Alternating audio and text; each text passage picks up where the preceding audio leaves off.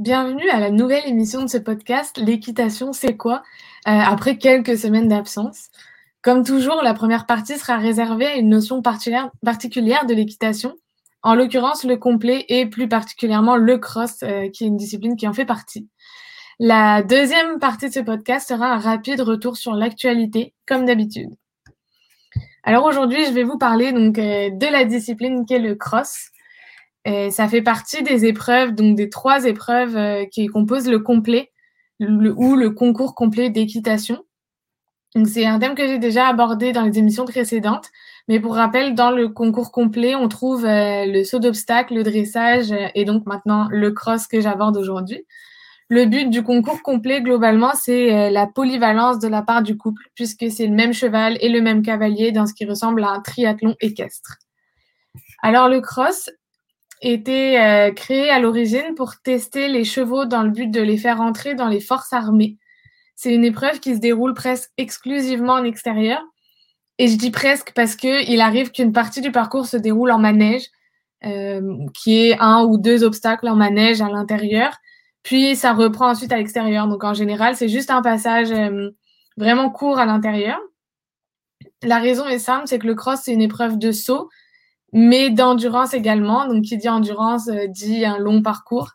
Et pour avoir un long parcours, ben, on est obligé d'avoir euh, plus qu'un manège.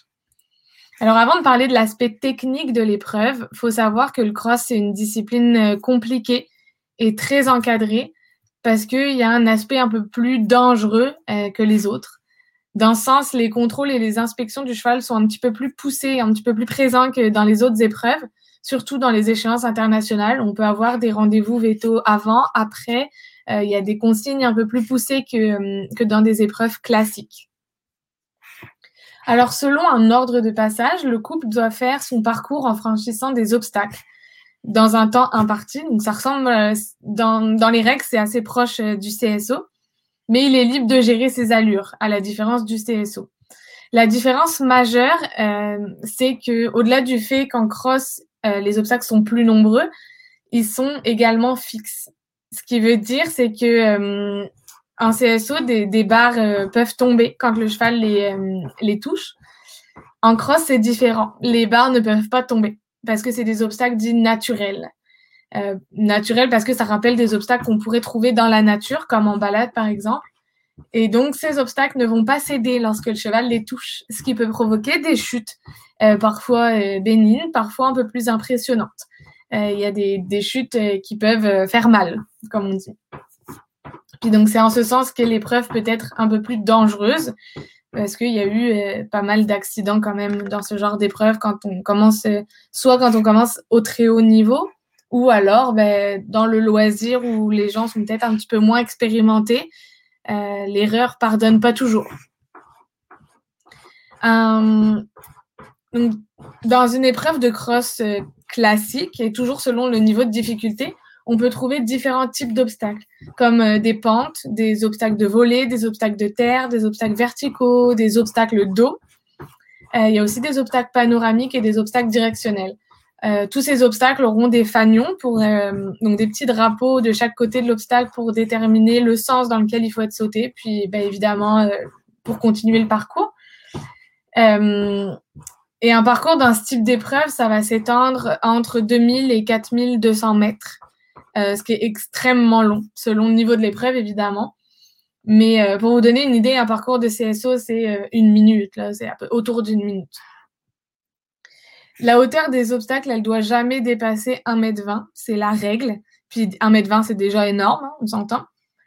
Euh, les obstacles sont placés sur des terrains escarpés, ce qui rajoute euh, une difficulté supplémentaire parce que bah, ça monte, ça descend. Euh, des fois, il y, a y a le terrain qui est un petit peu moins agréable au pied du cheval. Des fois, ça glisse, des fois, ça glisse pas, des fois, ça raccroche, des fois, on s'enfonce.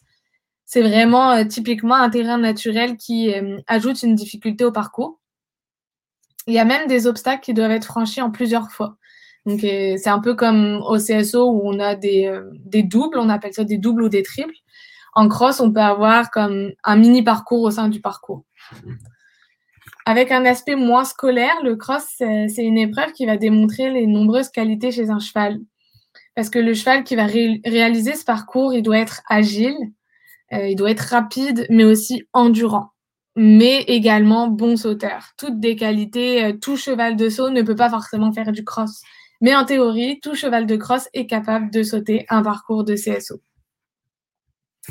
Comme pour les autres épreuves du concours complet, le cavalier va faire ce qu'on appelle une reconnaissance du parcours. C'est-à-dire qu'il va découvrir et l'apprendre pour retenir l'ordre des, des obstacles. Imaginez-vous en train de reconnaître un parcours de plusieurs kilomètres à pied, peu importe la météo. C'est sans compter que la plupart du temps, il est nécessaire de le faire plusieurs fois pour le retenir. Alors, il y en a qui trouvent des astuces, comme le faire en moto, etc. Mais me demandez pas pourquoi je fais du CSO et pas du complet. Hein. Le départ d'un cross, euh, c'est un peu comme une course. Euh, les courses de chevaux, si vous avez déjà un peu regardé ce qui se passe en hippodrome.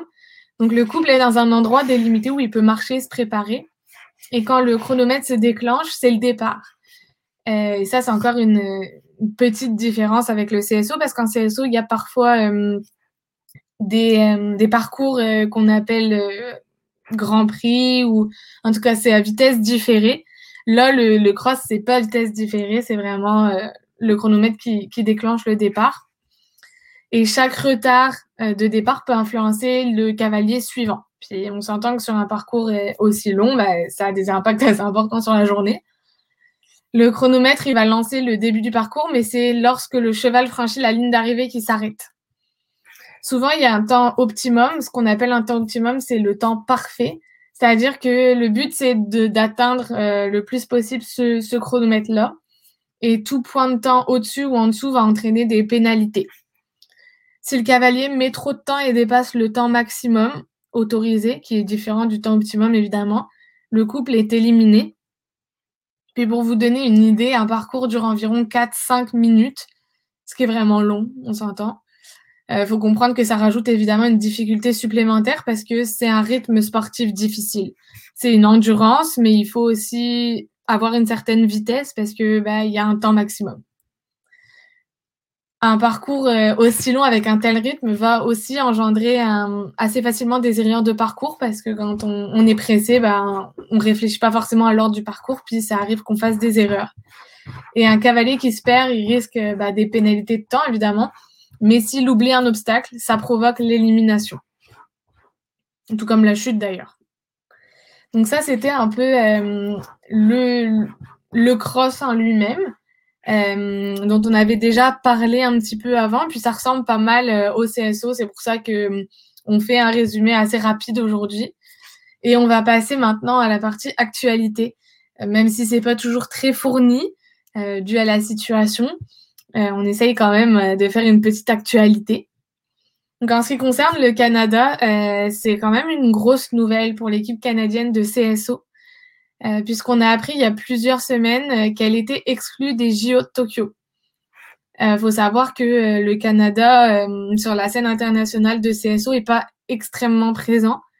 Il y a peu de, cavaliers, en tout cas, il y a peu de, cavaliers dans le, ranking international. Et euh, c'est d'autant plus euh, une grosse nouvelle pour l'équipe euh, de ne pas participer aux JO de Tokyo. La décision a été prise il y a quelque temps, le 12 janvier 2021, par le tribunal arbitral du sport, suite à une longue enquête sur le dopage. Et donc, on parle ici de violation des règles antidopage, événement qui aurait eu lieu pendant les Jeux panaméricains de Lima en 2019. Donc c'est euh, quelque chose euh, qui, qui tire de, vraiment longtemps. Puis euh, bah, évidemment, ça provoque l'élimination complète de l'équipe. Puis toutes ces informations-là, je les tiens d'un article de Reuters. En France maintenant, parce que je parlerai toujours un petit peu d'actualité française, du 19 au 21 janvier, l'équipe de France de dressage et le sélectionneur se sont retrouvés au Mans, donc une ville du Grand Ouest de la France, et dans le but de se remettre en selle pour les JO, parce que tout le monde croit aux JO malgré, euh, malgré les potentielles annonces, on y croit encore. Autre nouvelle, le Sunshine Tour de la Riviera prévu pour fin mars et début avril sur l'hippodrome de Cannes-sur-Mer a été annulé malheureusement. Euh, vous l'aurez deviné pour cause de crise sanitaire, encore une fois. Je crois qu'on va avoir un paquet de nouvelles comme celle-là euh, dans les prochaines semaines, mais bon, on fait avec aussi. Euh, concernant Pénélope Le Prévost, je vous en ai déjà parlé dans le podcast Portrait euh, il n'y a, pas très longtemps. Elle s'est vue confier un nouvel étalon, Candy de Nintuel, qu'elle sortira à partir du mois de mars sur la tournée du Soleil. Donc à suivre, à faire à suivre. Et en actualité un peu plus froide, bah, le 15 janvier 2021, le conseil d'administration de la société hippique française a changé de président. Euh, c'est quand même une information euh, qu'on doit tous connaître, une information essentielle. En ce qui concerne les internationaux du week-end, euh, il y aura un CSI 4 étoiles à Salzburg Arena en Autriche. Il y aura deux CSI 3 étoiles, un à Wellington aux États-Unis et un à Oliba en Espagne. Il y aura deux CSI 2 étoiles, un à Lierre en Belgique et un à Villeneuve-Loubet en France, et un CSI une étoile à Gisborne en Nouvelle-Zélande. Alors c'est tout pour euh, l'actualité, c'est ce qui conclut également euh, de fait le podcast d'aujourd'hui. Merci d'avoir écouté jusqu'à la fin. Si vous avez manqué les deux premières, les trois premières émissions en fait, parce qu'il y en a eu trois, elles sont toutes disponibles en rediffusion. Et bonne semaine.